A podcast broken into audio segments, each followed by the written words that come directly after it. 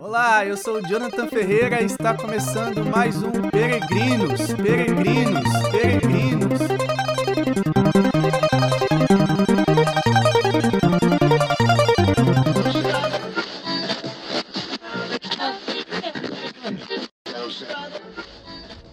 Bem-vindo a você que está chegando agora nesse podcast, conhecendo este podcast. Talvez essa seja a sua primeira experiência com esse podcast. Olha, muito bem-vindo. Espero que você faça, de fato, uma ótima experiência com esse podcast que tem como objetivo levar você a trilhar um caminho de santificação, tá certo? Porque esta é a nossa vocação universal, a santidade. Aqui a gente trata de ascética e mística, sobre vida de oração, sobre virtude que inclusive é um, é um novo ciclo de conteúdo que eu, que eu abro hoje nesse episódio, um ciclo de conteúdo onde eu vou abordar diversas virtudes e também uma, uma breve introdução sobre a virtude, é, o seu conceito, a sua, a sua definição, certo? Você que já acompanha esse podcast, mais uma vez, bem-vindo, que bom que você voltou. Quero saudar o pessoal do Brasil e também de fora do Brasil que tem acompanhado esse podcast, que tem dado um feedback muito legal, muito bom, tem gostado do conteúdo, tem entendido o conteúdo. Eu fico muito feliz é, que você tenha que, que, está, que esteja fazendo uma boa experiência, certo? Muito bem. É, nesse, nesse episódio, eu quero tratar de maneira especial sobre uma breve introdução sobre a virtude a, o conceito de virtude e sobre uma virtude específica, que é a virtude da temperança. Certo? Então, é... mas antes de tratar sobre é, essa, essa questão da virtude, coisa e tal, é, eu gostaria de fazer uma, uma pequena retrospectiva sobre duas coisas que eu falei é, em episódios diferentes. Primeiro, o organismo sobrenatural. Eu falei isso, se não me engano, há dois ou três episódios atrás, onde eu tratei só sobre o organismo sobrenatural. O organismo sobrenatural que se entende por a graça santificante que Deus coloca na alma, infunde na alma, é, a graça santificante, as virtudes chamadas virtudes infusas ou virtudes sobrenaturais, os dons, os dons que não são os dons carismáticos, por exemplo, o dom de orar em língua, o dom de milagres, mas os dons infusos, os dons de santificação, que são o temor a Deus, a ciência, é, não a ciência moderna, mas o dom de ciência, de conhecer as coisas sobrenaturais. Então vamos lá: dom de ciência, é, dom de sabedoria, é, fortaleza uh, e por aí vai. O dom do entendimento, são sete no total. Certo? E a presença é, especial que existe na, na, alma que está em estado de graça, tem um organismo sobrenatural, que nós chamamos de inabitação trinitária, que é o próprio Deus único e trino que vem habitar naquela alma ali que está em estado de graça. A isso tudo nós chamamos de organismo sobrenatural. Por que, que eu estou citando isso? Porque é no organismo sobrenatural que estão contidas as virtudes que eu cheguei a citar aqui, as virtudes infusas, ou podemos chamar de virtudes sobrenaturais. Nesse episódio e nos outros que virão, eu vou tratar sobre as virtudes e será sempre no sentido das virtudes sobrenaturais. É, virtudes sobrenaturais aqui são virtudes que não estão ligadas ao esforço meramente humano da pessoa, mas virtudes que o próprio Deus colocou na alma daquela pessoa ali que que é, está em estado de graça. Por quê? Para a pessoa ter o organismo sobrenatural, e parte desse organismo é virtu são as virtudes. Então, para ela ter esse organismo, ela precisa estar em estado de graça. E como que ela fica em estado de graça? Como que ela é, adquire esta, essa graça santificante? Muito bem, ela, ela fica em estado de graça na medida em que, primeiro, ela é batizada, e tendo passado pelo sacramento do batismo, ela procura viver uma vida cristã coerente com o ensinamento da igreja, com, com o ensinamento evangélico, mas recorre também ao sacramento da confissão. Tratei em outro episódio sobre isso. Esse é o segundo ponto que eu quero abordar antes de entrar de cheio nessa questão das virtudes. Então a pessoa, ela procura o sacramento da confissão para ter perdoado os seus pecados mortais, principalmente. Esse é, é, o, é o principal é a principal função do sacramento da confissão. Ali Deus perdoa os pecados mortais da pessoa que confessa, e não só perdoa, mas quando ele infunde a graça santificante, porque o perdão dos pecados acontece, mas Deus ele coloca uma graça naquela alma que confessa os seus pecados. A isso nós chamamos de graça santificante. Essa graça é o que torna novamente aquela alma é o que nós chamamos de estado de graça.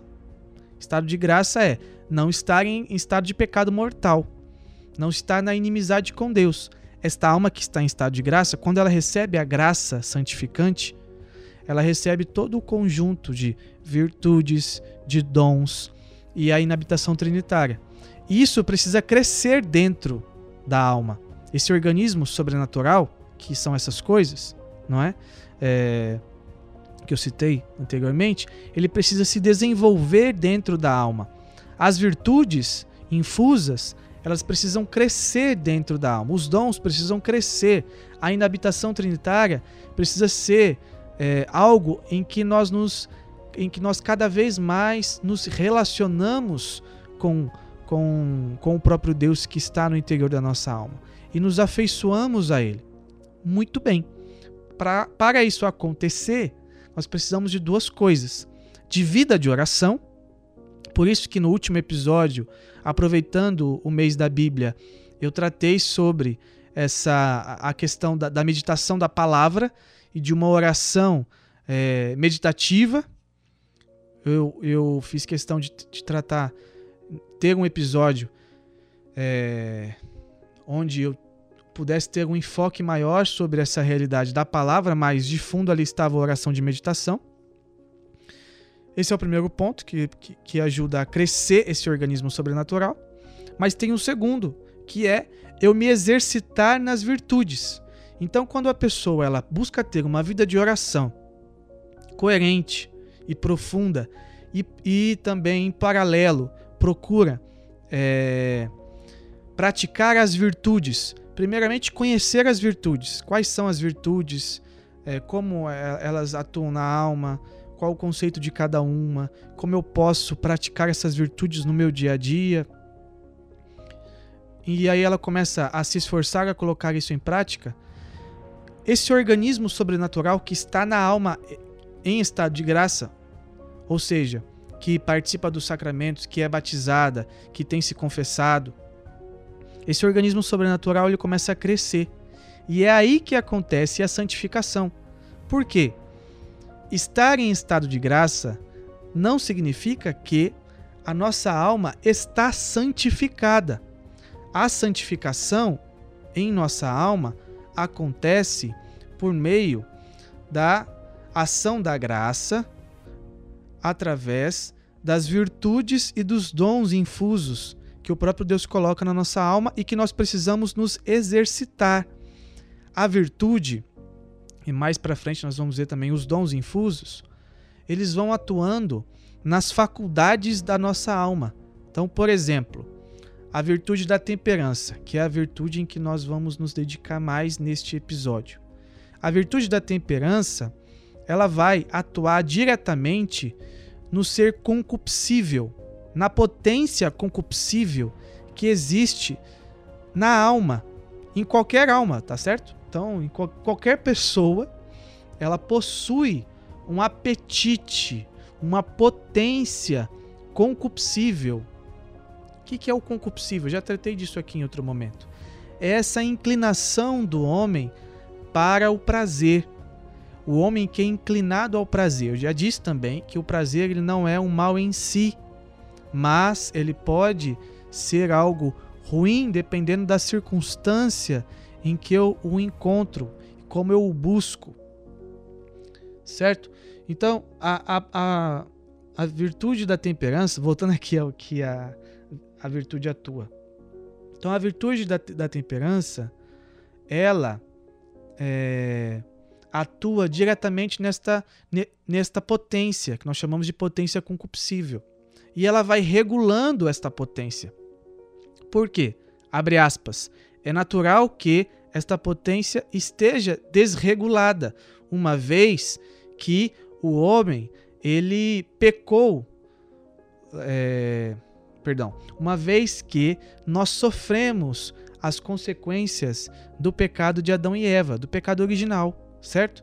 Então, uma das, das consequências deste pecado original é esse desequilíbrio interior no homem e esta relação que ele tem com o prazer de maneira é, desmedida, descontrolada.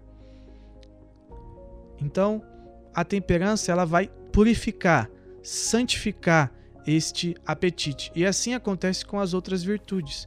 A graça santificante é o que dá qualidade para a alma, enquanto a sua própria santificação. E as virtudes é a maneira como o próprio Deus opera em nossa alma, fazendo com que pouco a pouco nós tenhamos as características de Cristo. Em um outro momento, eu vou até trazer aqui um texto de São Tomás de Aquino, onde ele fala do Cristo crucificado e que nele nós encontramos todo o, o exemplo, o modelo do homem virtuoso. Mas isso eu vou deixar para outro momento. Eu só quis fazer essa breve explicação aqui, porque ela é introdutória para que a gente entenda a importância da virtude e entenda que não estou falando de uma virtude natural, de uma virtude que é fruto somente, embora tenha colaboração, mas somente do é, da força humana. Não é dessa virtude que eu estou falando. Eu estou falando de uma virtude que tem sim uma colaboração humana, mas ela tem a sua fonte na própria graça de Deus. É Deus quem, quem dá a virtude, é Deus quem infunde a virtude na medida em que é, coloca naquela alma todo o organismo sobrenatural, a virtude é parte desse organismo sobrenatural. E essa virtude nós chamamos, esse tipo de virtude, nós chamamos de virtude sobrenatural ou virtude infusa, certo? Então, a primeira coisa que você precisa entender é a seguinte: existem dois tipos de virtude. Uma virtude natural, a virtude inclusive que os gregos já conheciam e que ajudou muito a tradição católica no entendimento das virtudes do ponto de vista cristão, porque já existia um estudo sobre isso da parte dos gregos, e nós bebemos disso. É, então, essa virtude nós chamamos de virtude natural. É aquela virtude em que o homem ele se esforça através da sua inteligência, da sua vontade, das suas faculdades da alma, para fazer atos bons, para praticar atos bons. Por exemplo, o homem que se esforça em ser alguém é, com a virtude da fortaleza, aqui da fortaleza natural. O homem que ele a, enfrenta as adversidades, o homem que é capaz de ser paciente, porque isso também envolve a virtude da fortaleza, o homem que é capaz de defender o mais fraco, o homem que é capaz de empenhar grandes serviços, grandes é, trabalhos que vão beneficiar não somente a ele, mas toda uma sociedade. Aqui a gente tem um exemplo de, por exemplo, é, poderia citar figuras, é, até figuras políticas, figuras militares que ajudaram a sociedade, que foram, de certa forma, exemplos de fortaleza, de pessoas com a virtude da fortaleza. Então aqui a gente tem um cenário de uma pessoa que trilhou um caminho para adquirir uma virtude natural. Esse é um primeiro tipo de virtude. Mas a virtude cristã, ela não é meramente natural. Muito embora a pessoa ela pode e é bom que ela seja é, educada a primeiro conquistar as virtudes naturais. É bom educar uma criança de, desde, desde pequena a, a, adquirir as virtudes naturais, porque as virtudes naturais elas vão preparando a terra para a boa virtude sobrenatural, a boa semente. É aquilo que São Tomás diz que a, a graça supõe a natureza, ou seja, a graça ela espera algo da natureza. E quando esta natureza ela oferece é, uma boa ocasião para a graça, a graça pode fluir de maneira muito mais é, eficaz, não por porque a, a, graça se torna impotente de, de alguma medida ou mais potente de outra forma, mas porque a natureza colabora melhor com a graça. Então, uma, uma pessoa que trilha um caminho de virtude natural e posteriormente conhece as virtudes sobrenaturais, ela vai ter mais facilidade sim. Aqui eu já entro no segundo ponto, que é existe um, dois, existem dois tipos de virtudes, né? Então a virtude natural, acabei de falar, mas a virtude sobrenatural. A virtude sobrenatural ela tem o mesmo nome. Por exemplo, assim como eu tenho a virtude natural da fortaleza, eu tenho também a, virtude sobrenatural da da, da fortaleza. Assim como eu tenho a virtude natural é, da temperança, eu tenho também a virtude sobrenatural da temperança. É isso também que São Tomás ensina, que para cada virtude natural existe é, uma virtude sobrenatural, que corresponde à santificação daquela alma. Existe um, um abismo de diferença entre esses dois tipos de virtude, a natural e a sobrenatural a natural, ela não produz na alma uma santificação. Muito embora faz com que o homem seja alguém reconhecido é, como uma pessoa diferenciada, como alguém de fato virtuoso, mas ela não produz uma santificação, porque quem produz a santificação é o próprio Deus, através da sua graça. Agora, a virtude sobrenatural, ela produz a santificação na alma. A virtude sobrenatural, ela faz com que a pessoa, pouco a pouco, ela assuma os moldes do homem novo. Aqui está uma, uma, uma, diferença enorme. A virtude sobrenatural ela é capaz de, de levar a pessoa a produzir atos meritórios. O que, que é isso? São atos que têm é, ligação direta com a salvação daquela alma. Então, quando a pessoa é forte, é, é temperante em determinada situação, mas de maneira natural, ela não está fazendo isso diretamente a sua salvação. Mas quando ela faz isso com a virtude sobrenatural, ali é a própria ação da graça fazendo através daquela alma. E isso produz uma santificação e também produz um mérito de salvação naquela pessoa. Eu indico o livro do padre Antônio Royo Marim, chamado Ser ou Não Ser Santo, Eis a Questão, onde ele explica sobre isso. E também o outro livro do Tanquerei, Compêndio de Teologia Cética e Mística, onde ele também faz essa diferenciação e ele explica muito bem sobre essa questão das virtudes.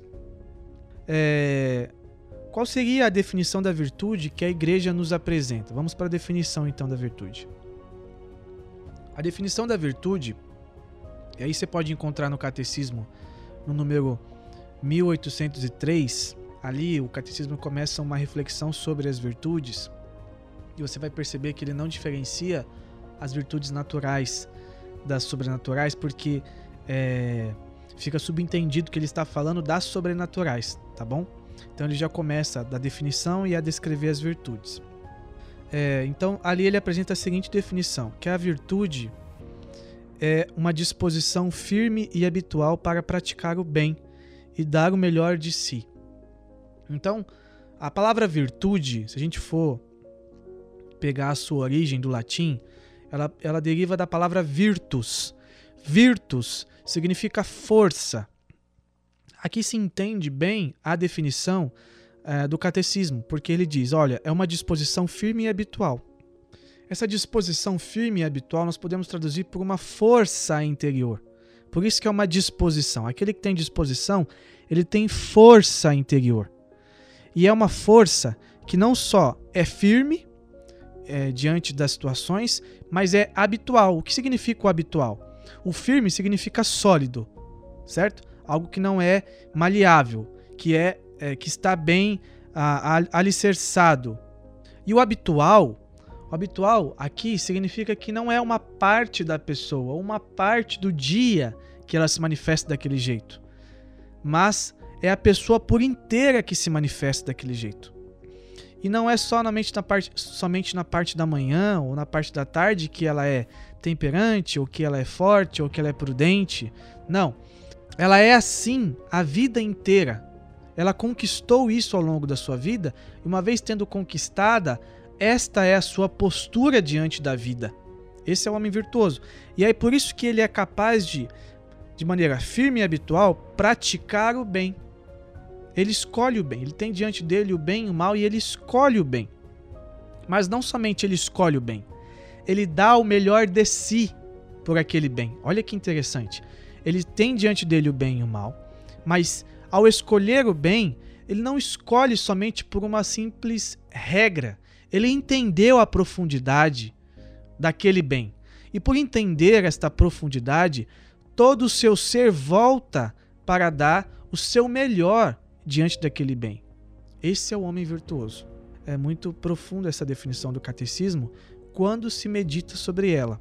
Então, falando dessa virtude e no sentido sobrenatural da coisa, nós ainda podemos dividi-la é, em, em dois grupos. Existem outros, mas eu vou, eu vou dividir em dois grupos, tá bom? Então, vou, vou dividir essa virtude no primeiro grupo, que nós vamos chamar de virtudes morais. E um segundo grupo, que nós vamos chamar de virtudes teologais. Tanto as virtudes morais como as teologais estão dentro daquela definição de virtude sobrenatural, que eu já expliquei aqui a diferença de uma virtude natural para uma virtude sobrenatural. A virtude sobrenatural é aquela que o próprio Deus coloca na alma em estado de graça e que é capaz de fazer com que a pessoa produza atos meritórios, atos que vão corresponder à sua santificação. É... As virtudes teologais eu vou tratar em outros episódios, não nesse.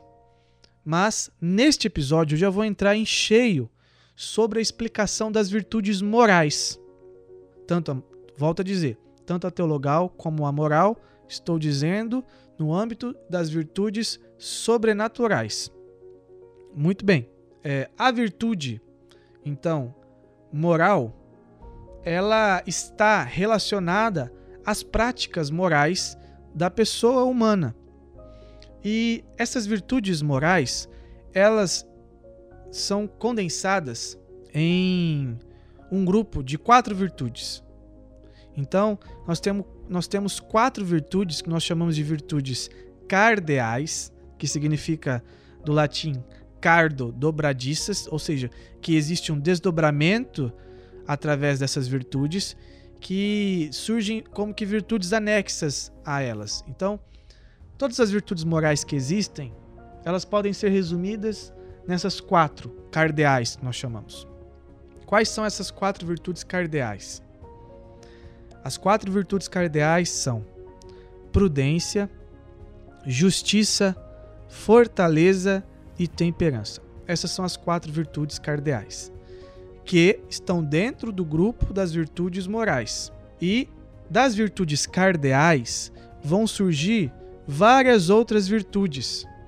Por isso que eu disse que todas as virtudes, todas as outras virtudes morais, elas estão condensadas nessas quatro virtudes é, cardeais. Isso também fica muito claro no livro do padre Antônio Royo Marim, Ser ou não ser santo, eis a questão. E é, fica muito claro também na leitura do catecismo, através do, do parágrafo 1803, quando se começa ali uma reflexão sobre as virtudes, que embora seja breve, mas explica bem essa relação dessas quatro principais virtudes e que delas surgem outras. Por exemplo, falando hoje da virtude da temperança, a gente vai ver que da virtude da temperança é, surgem a, a virtude da humildade e também a virtude da castidade. Falando da virtude da justiça, nós vamos ver que surge a virtude da religião e também a virtude da obediência.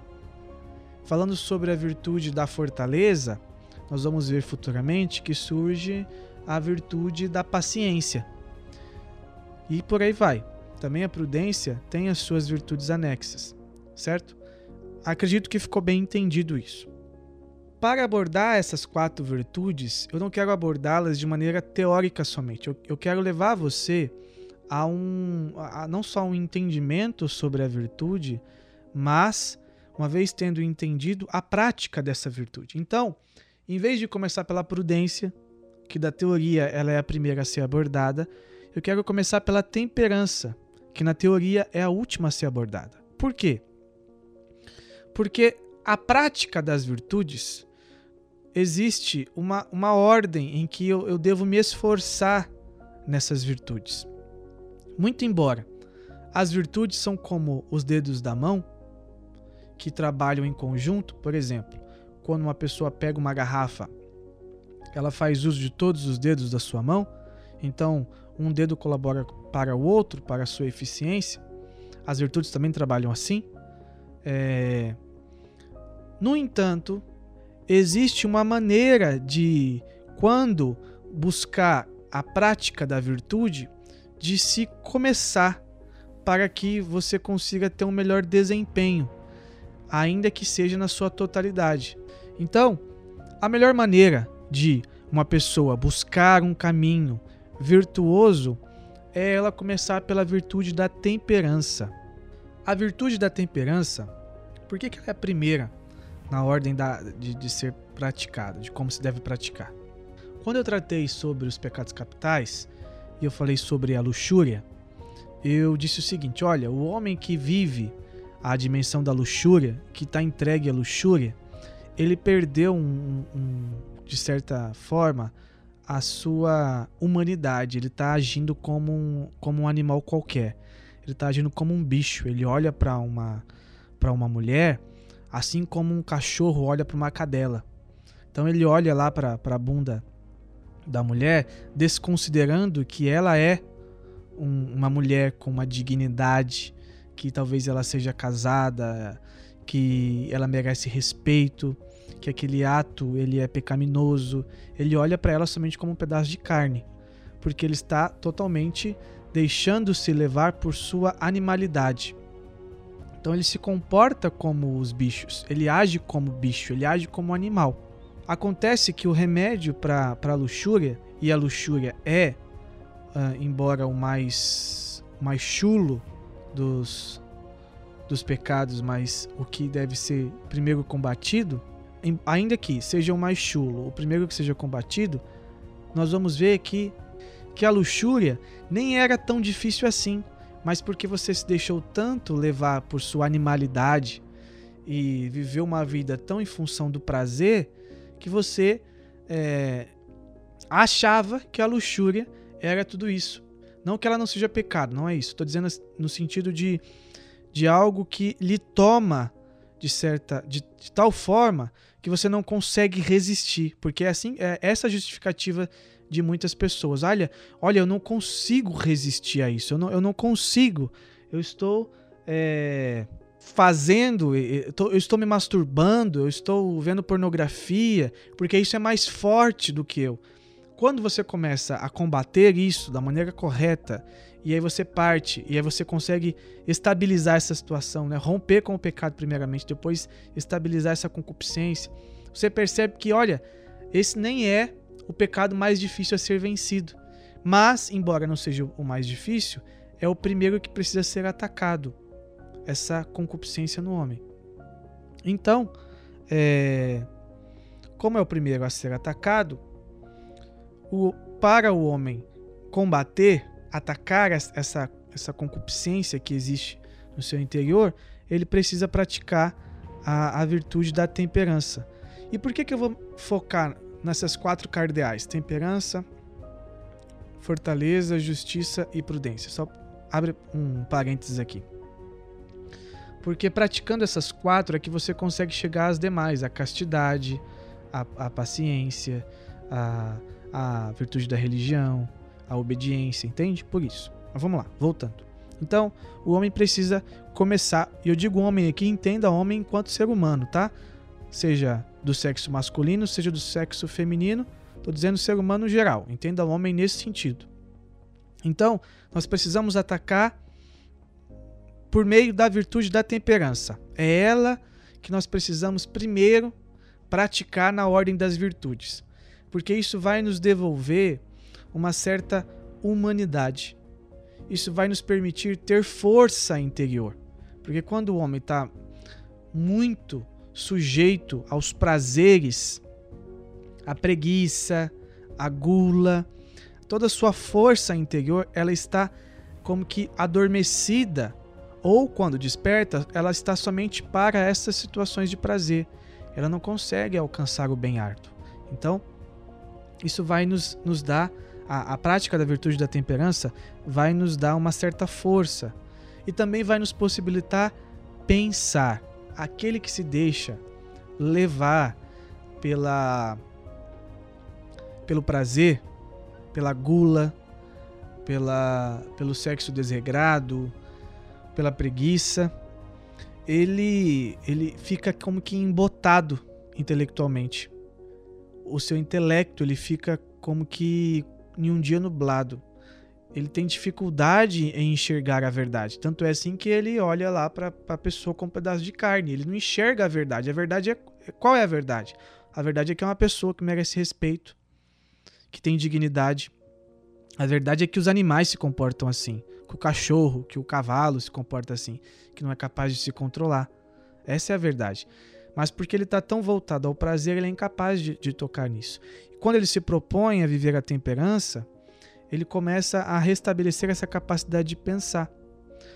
Não só isso, a prática da virtude da temperança também nos ajuda a ser mais justos, porque muitas pessoas não são justas porque é, ao ser, ela vai provar de um certo sofrimento e ela não está habituada ao sofrimento. Então ela prefere é, não ser justa, ela prefere enganar e enganando ela é, é poupada do sofrimento. Então por isso que a temperança tem que ser a primeira a ser praticada. E na medida em que ela é exercitada, ela vai ajudar também na prática de outras virtudes cardeais. Certo? Vamos para a definição da temperança. Você pode encontrar a definição no catecismo, mas eu quis pegar uma definição que não é contraditória ao catecismo, mas que está no livro do padre Antônio Royo Marim, Ser ou não ser santo, eis a questão. A definição é a seguinte: uma virtude sobrenatural que modera a inclinação aos prazeres sensíveis, especialmente do tato e do gosto, contendo-a dentro dos limites da razão iluminada pela fé. Bom, essa, essa definição, vamos agora pegar ponto a ponto dela. A primeira coisa que ele diz é que é uma virtude sobrenatural. Então, isso aqui eu já expliquei no início desse podcast, que essa virtude sobrenatural é aquela que também pode ser chamada de virtude infusa, e que é o próprio Deus que coloca na alma, mas que nós precisamos nos exercitar nesta virtude, pela ajuda da graça. Não é uma virtude meramente adquirida com a nossa força, com os nossos exercícios, mas nós a conquistamos quando estamos em estado de graça. Por isso que ela é sobrenatural. E por ser sobrenatural, ela produz na alma a santificação necessária para essa alma. Essa alma é chamada a ser santa. E isso acontece por meio das virtudes. É, a alma, então, quando pratica essa virtude sobrenatural, ela pratica atos meritórios. O que é o ato meritório? É aquele ato que corresponde para a salvação da alma. Então, isso tem ligação direta com a salvação da alma. Vamos para o segundo ponto, então. Além dela ser sobrenatural, ela modera a inclinação aos prazeres sensíveis. Olha que interessante. Quando eu tratei também sobre os pecados capitais, e quando eu tratei sobre a concupiscência, eu falei sobre isso. Sobre os prazeres sensíveis. Quais são os prazeres sensíveis?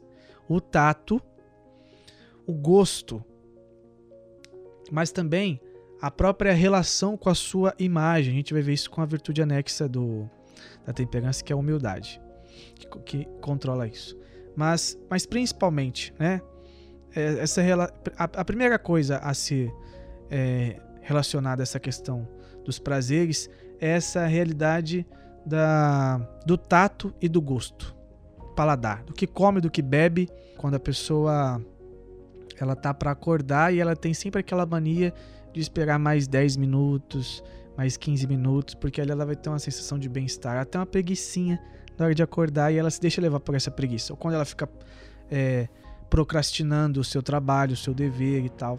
Então, ali ela tá, ela tá tendo também uma sensação de prazer, não relacionada ao tato, mas a, ao seu próprio bem-estar, certo? Então, a temperança ela vai é, é, moderar essa inclinação que nós temos ao prazer. Porque o prazer, como eu já disse, o prazer não é algo ruim propriamente, mas ele pode vir a ser ruim.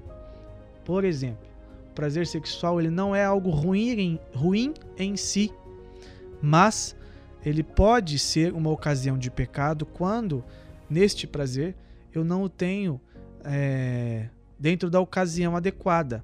O prazer sexual é reservado para os cônjuges, para o esposo, para a esposa, e não para um casal de namorados. Então ele, ele vai moderando essa inclinação e ele vai ordenando: peraí, isso, isso eu posso, isso eu não posso, isso eu posso até certo ponto em relação a comida, por exemplo. Eu sinto prazer em comer. É bom sentir prazer em comer, é saudável, isso está ordenado para a nossa nutrição. Foi o próprio Deus que colocou o prazer ali na comida. Mas eu não posso fazer, fazer disso a razão última da minha existência. Eu não posso sair de toda a refeição rolando. Na verdade, eu não posso sair de refeição nenhuma rolando. Eu tenho que ir até a justa medida da, da minha refeição em relação à minha fome e à minha nutrição. Eu não posso usurpar isso, certo? Então ele vai moderando, é, é uma virtude que vai moderando essa, essa relação nossa com, com o prazer. Vamos para outro ponto. É, contendo dentro dos limites da razão iluminada pela fé. Olha que interessante. Aqui é um ponto também é, importante a se dizer em relação à virtude sobrenatural, porque ela está voltada não para este mundo. O homem ele não, não tem o seu o, a sua inclinação para o prazer moderada por conta das coisas deste mundo, mas ele modera porque a sua vida já não se orienta somente às coisas deste mundo mas também as coisas da vida eterna, da vida que há de vir, do céu, que é para onde o homem de Deus vai. Ele não fica aqui nessa terra. Por isso, ele não vive em função dessa terra. E a fé, ela orienta esse homem. A gente vê que a razão humana iluminada pela fé ela não é uma razão que tem como critério somente ah, os estudos e as coisas deste mundo, mas também verdades sobrenaturais, ou melhor, principalmente verdades sobrenaturais. Então, eu não não deixo de ter uma relação sexual ou eu não deixo de comer até até sair rolando da mesa, porque eu, eu acho que aquilo dali é somente é, errado do ponto de vista é, do ponto de vista social. Não. Eu, eu, eu deixo de fazer essas coisas, eu não me deixo vencer por essas coisas, porque eu entendo que eu sou chamado a mais do que isso, que aquele prazer ali não vai me saciar, que o único capaz de me saciar é o próprio Deus, que Ele é a razão da, da minha vida e que a minha vida está orientada para Ele. Então, o homem de Deus ele se orienta através dessas verdades.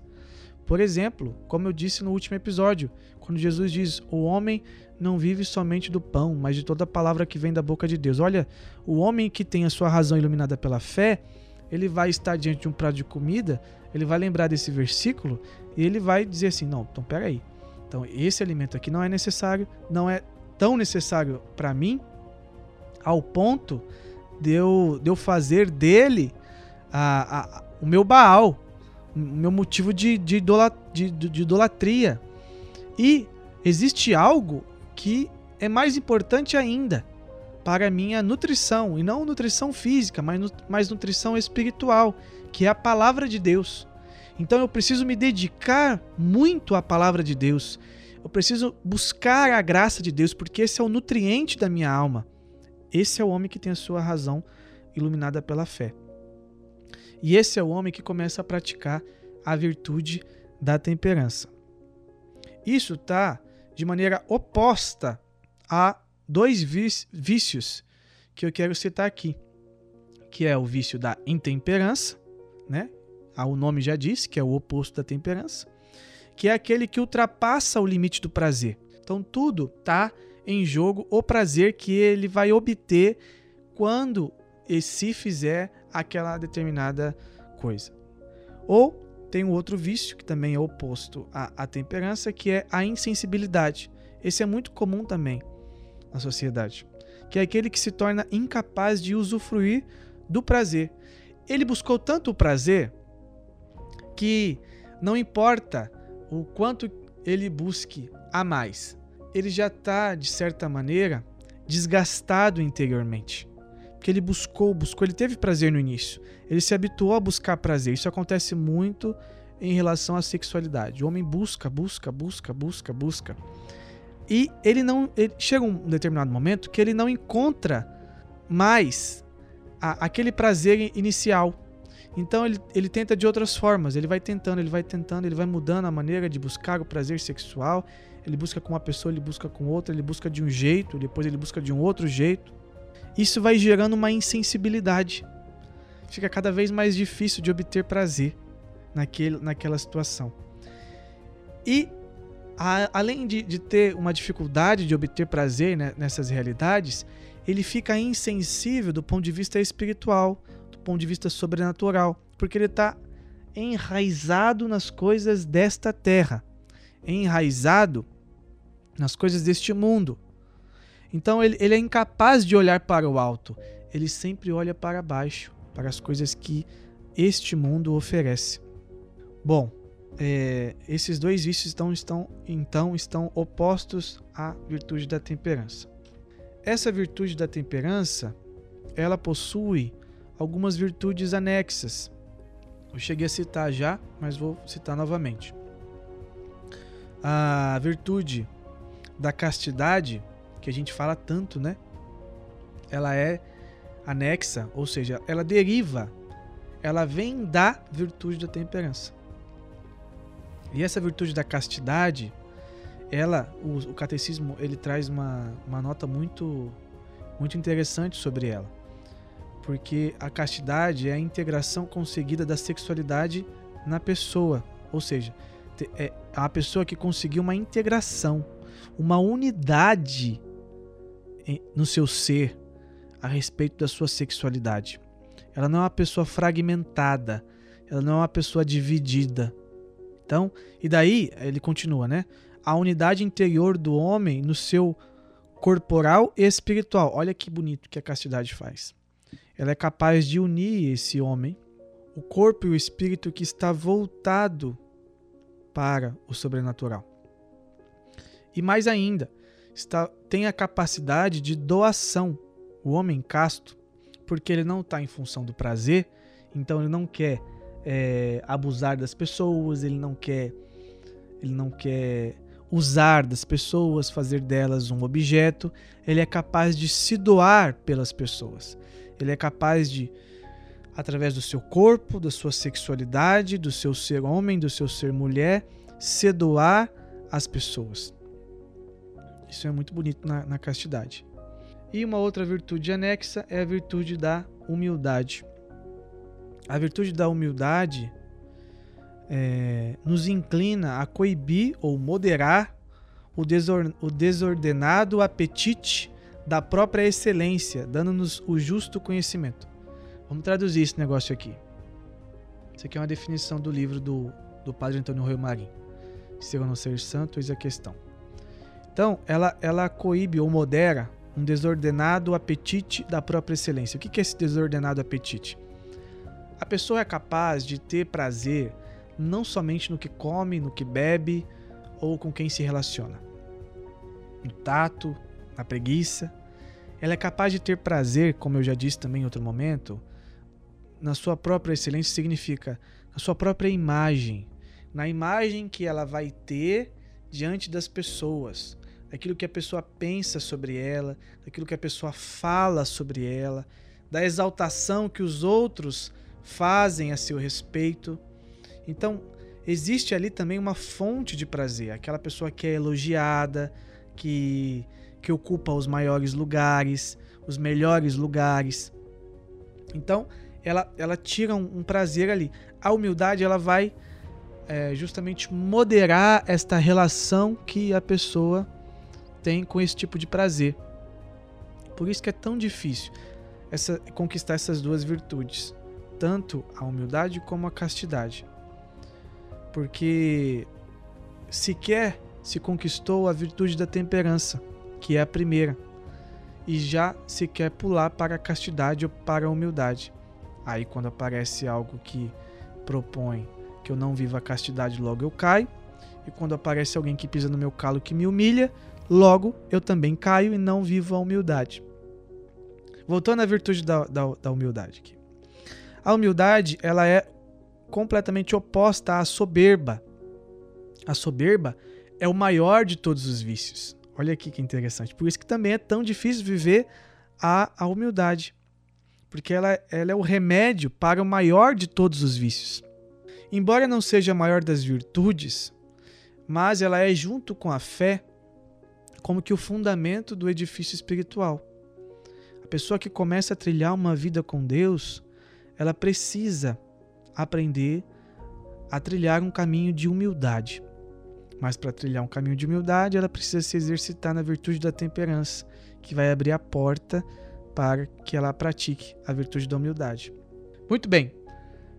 É, Tendo falado sobre isso, sobre a virtude da temperança, sobre a sua importância, sobre essas virtudes anexas à castidade e à humildade, que eu não quero me debruçar tanto sobre elas, porque você já encontra bastante coisa a respeito, e o meu intuito não é tanto é, falar nesse sentido, mas é apresentar a maneira como se deve praticar essas coisas. Então, se deve começar pela temperança.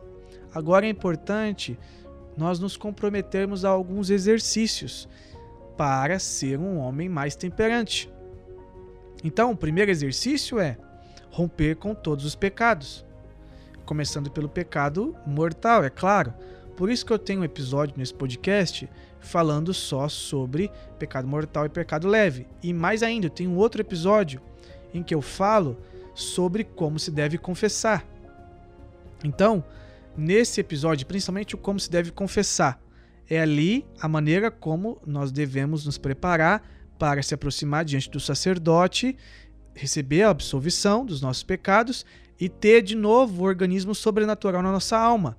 Porque sem o organismo sobrenatural na nossa alma, nós não praticaremos as virtudes sobrenaturais, a começar pela temperança. Certo? Esse é o primeiro exercício que eu quero é, retomar. É um, é, um, é um retomar mesmo, porque eu já falei sobre isso. Então, romper com os pecados mortais, confessar-se bem e romper com os pecados mortais. O segundo exercício é o moderar a nossa relação com as coisas que nos dão prazer. A começar pela comida, pela bebida e pelo sono. Então é o seguinte: nas refeições, é, o próprio São José Maria Escrivá, ele orientava sobre isso e, outros santos também, sobre o sair da mesa, ou seja, o parar de comer, o se retirar do almoço, do café da manhã, da janta e tal, se retirar com um pouquinho de fome ainda, sabe? Com aquela sensação de que eu poderia comer um pouquinho mais, mas eu vou deixar de comer, eu não vou comer. Não vou comer porque eu vou fazer isso como um exercício de temperança. Eu preciso lidar com essa minha concupiscência, com a, com a minha relação com o prazer. A bebida, a mesma coisa. É, por exemplo, a pessoa tem o hábito de tomar sempre suco nas refeições, sempre refrigerante nas refeições. Então se proponha a uma refeição ou outra não ser com bebida. se proponha até mesmo a ficar um tempo sem tomar refrigerante, para você lidar com essa situação de austeridade, que nem na verdade, se a gente for ver, nem é tanta austeridade assim, mas talvez seja o máximo que você consiga hoje. E por ser um começo, beleza, é um começo, a gente precisa começar. Então começa já avaliando a sua própria vida em relação à comida e à bebida e veja onde você precisa ser moderado, onde você precisa praticar a virtude da temperança. Nas sextas, sextas-feiras são bons dias para ser mais é, dedicado a essa realidade da comida e da bebida. Então, é muito bom se propor, muito embora a igreja aqui no Brasil ela, ela permite comer carne na sexta-feira, mas é, é, louvável os católicos que ainda assim procuram é, não comer, não comer carne. Aqueles que comem não, não estão errados porque tem liberação da igreja, mas aqui no Brasil. Mas aqueles que ainda assim se propõem a a não comer, tá aí um bom exercício. Não comer carne na sexta-feira, porque é um dia penitencial. Mas também tem aqueles que fazem jejum, também é um bom exercício, porque você ali está trabalhando a sua concupiscência, certo? Um outro exercício, o sono. Então, é preciso lidar bem com, com, com isso, ter disciplina, horário de dormir, horário de acordar. Sempre horário de dormir, horário de acordar. Esse negócio de ficar esperando mais 10 minutos, mais 5 minutos, isso aí é você com a sua preguiça. Você precisa vencê-la. Vença a sua preguiça. Aí eu já entro no outro ponto, a preguiça pro propriamente dita. É algo que precisa ser eliminado da nossa vida cristã. A preguiça nos leva a, a procrastinar. A preguiça nos leva a tardar em fazer a vontade de Deus. A preguiça nos leva a não cumprir o nosso dever. A preguiça nos leva a ficar ali na situação prazerosa e não enfrentar as situações adversas. Então, elimine a preguiça do seu dia. Avalie o seu dia, avalie a sua semana e coloque essas quatro coisas em, em prática: a comida, a bebida, o sono e a preguiça. Certo? Bom, uma outra, um outro exercício muito bom que é aproveitar situações de sofrimento. Uh, um exemplo claro. É... Talvez você more em um lugar em que é muito quente, em que numa primavera é capaz de fazer 38 graus. Olha, você tem um sofrimento aí eminente na sua, na sua vida, que é o calor. Calor que é até desgastante mas é um, e é um sofrimento que você sequer consegue se livrar dele, porque faz parte da, da sua realidade geográfica aí, onde, onde você está. Então, viva essa realidade como uma via purgativa e ofereça. É uma oportunidade de você se unir à cruz de Cristo. E se unindo à cruz de Cristo, você então é, vai lidando com o prazer não como a como uma maldição, mas como uma via de purificação, onde você se une mais a Deus e você também purifica-se dos seus pecados. Uma outra, uma, uma outra via de sofrimento, além dessa que eu citei, né, que, que envolve aí onde que você está, o calor e tal, mas é, talvez você esteja em algum lugar ou em alguma situação que você está sofrendo algumas humilhações. Olha, ainda que o motivo da humilhação eh, não seja justo, ainda assim não deixa de ser uma oportunidade de oferecimento e de união à cruz de Cristo. É isso que São Paulo convida nas cartas dele. Olha, completa a cruz de Cristo o que falta através da sua vida. Esse é o cristão. O cristão é aquele que aproveita tudo, e aproveita tudo para a sua santificação, para a sua salvação e cresce na virtude. Então, o homem que se propõe a fazer esse tipo de exercício, ele vai crescer na virtude da temperança. E quando ele cresce na virtude da temperança, também, por consequência, ele consegue viver as outras virtudes anexas a esta virtude.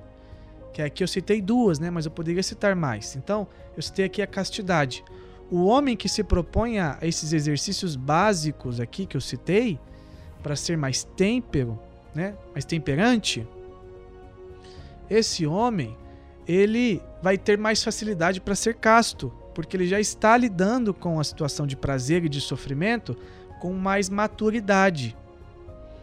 Também vai ter mais facilidade para ser humilde, para viver a virtude da humildade, porque ele já está se propondo a viver assim no seu dia a dia. E isso vai criando na alma raiz. A virtude vai se enraizando cada vez mais e ela vai tomando o nosso ser. E Deus vai enviando a sua graça. É assim que se cresce na virtude.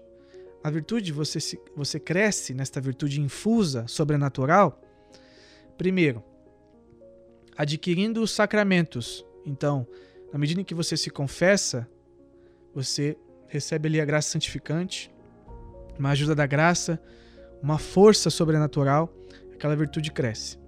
Na medida em que você, por exemplo, comunga, também é a mesma coisa. Você recebe uma porção da graça santificante. Então ali você cresce na virtude. Ela cresce em você. Também quando você se propõe a rezar é, nas suas orações particulares, então, se você tem um momento do seu dia para fazer uma adoração ao Santíssimo, se você tem sempre em regra que às 10 horas da manhã você vai para a capela, você vai rezar pelo menos 30 minutos com Jesus sacramentado, vai meditar e tal, ali também é uma ocasião onde é, a virtude cresce, porque Deus ali está colocando, infundindo uma porção da sua graça. Todo organismo sobrenatural cresce nessas ocasiões. E quando você medita a palavra, isso tudo colabora para que você cresça na virtude, porque ali você está se nutrindo da graça de Deus. E quando você se esforça para praticar a virtude e de maneira generosa, o que, que eu quero dizer com, genero, com generosidade? Com, de maneira generosa. Então, eu quero viver a virtude da temperança.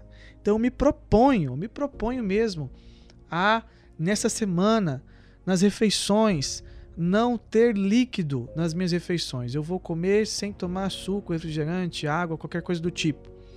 Eu vou fazer isso como uma proposta de exercício para crescer na virtude. Pode ter a certeza que essa generosidade e quanto mais você fizer isso, mais Deus vai enviar a sua graça e mais você vai crescer na virtude. Entende? Assim a pessoa vai crescendo. Isso se dá também na castidade, isso se dá também na humildade, mas precisa começar pela temperança. Porque a temperança é o que abre a porta. É por isso que é virtude cardeal. É a dobradiça. Cardo, do latim, é, podemos traduzir por dobradiça. Então ela, ela desdobra, ela abre para uma realidade mais vasta. Então comece pela virtude da temperança a ser um homem, uma mulher virtuoso, virtuosa, e assim você vai pouco a pouco crescendo em santidade. Beleza? Olha, é um, é um assunto um tanto novo, novo porque nos nossos tempos nós falamos pouco sobre as virtudes, muito embora você encontra aí em vários escritos de santos a respeito disso, São Francisco de Sales, Dom Bosco, Santa Teresa, São João, São João da Cruz, to, todos eles falam e, e, outros santos, muitos santos falam. São Tomás de Aquino fala sobre isso. Mas é um assunto novo porque nos tempos atuais tem falado pouco sobre essa realidade. As pessoas conhecem pouco sobre o primeiro conceito e depois como se deve praticar. Mas nós precisamos nos esforçar para entender bem sobre esse assunto, entendendo bem, colocar em prática colocar em prática e ser homem e mulher virtuoso, virtuosa. Beleza? Eu espero que você tenha gostado, espero que é, você entre nessa vibe de ser santo mesmo, de, de encarnar o evangelho verdadeiramente. Eu vou trazer aqui o texto de São Tomás de Aquino, onde ele fala: olha, você quer um modelo de, de virtude? Uma fonte, olha para o crucificado, ali você vai ter todas as virtudes. Espero que você pegue a sua cruz tendo Cristo como modelo, Cristo crucificado, e suba ao Calvário. Subindo o Calvário, você seja um homem pregado como ele foi na cruz, você também seja um homem pregado na cruz. você seja levantado e as pessoas olhem para você e digam: ali está um homem virtuoso. Assim eu encerro esse podcast. Agradeço a participação de cada um. Peço generosamente que você compartilhe esse episódio, que você estude. Eu fiz questão de citar aqui os autores para você estudar. E também, por favor, é, divulga, divulga esse podcast porque ele só tem um objetivo, é a salvação das almas. Um abraço, fiquem com Deus.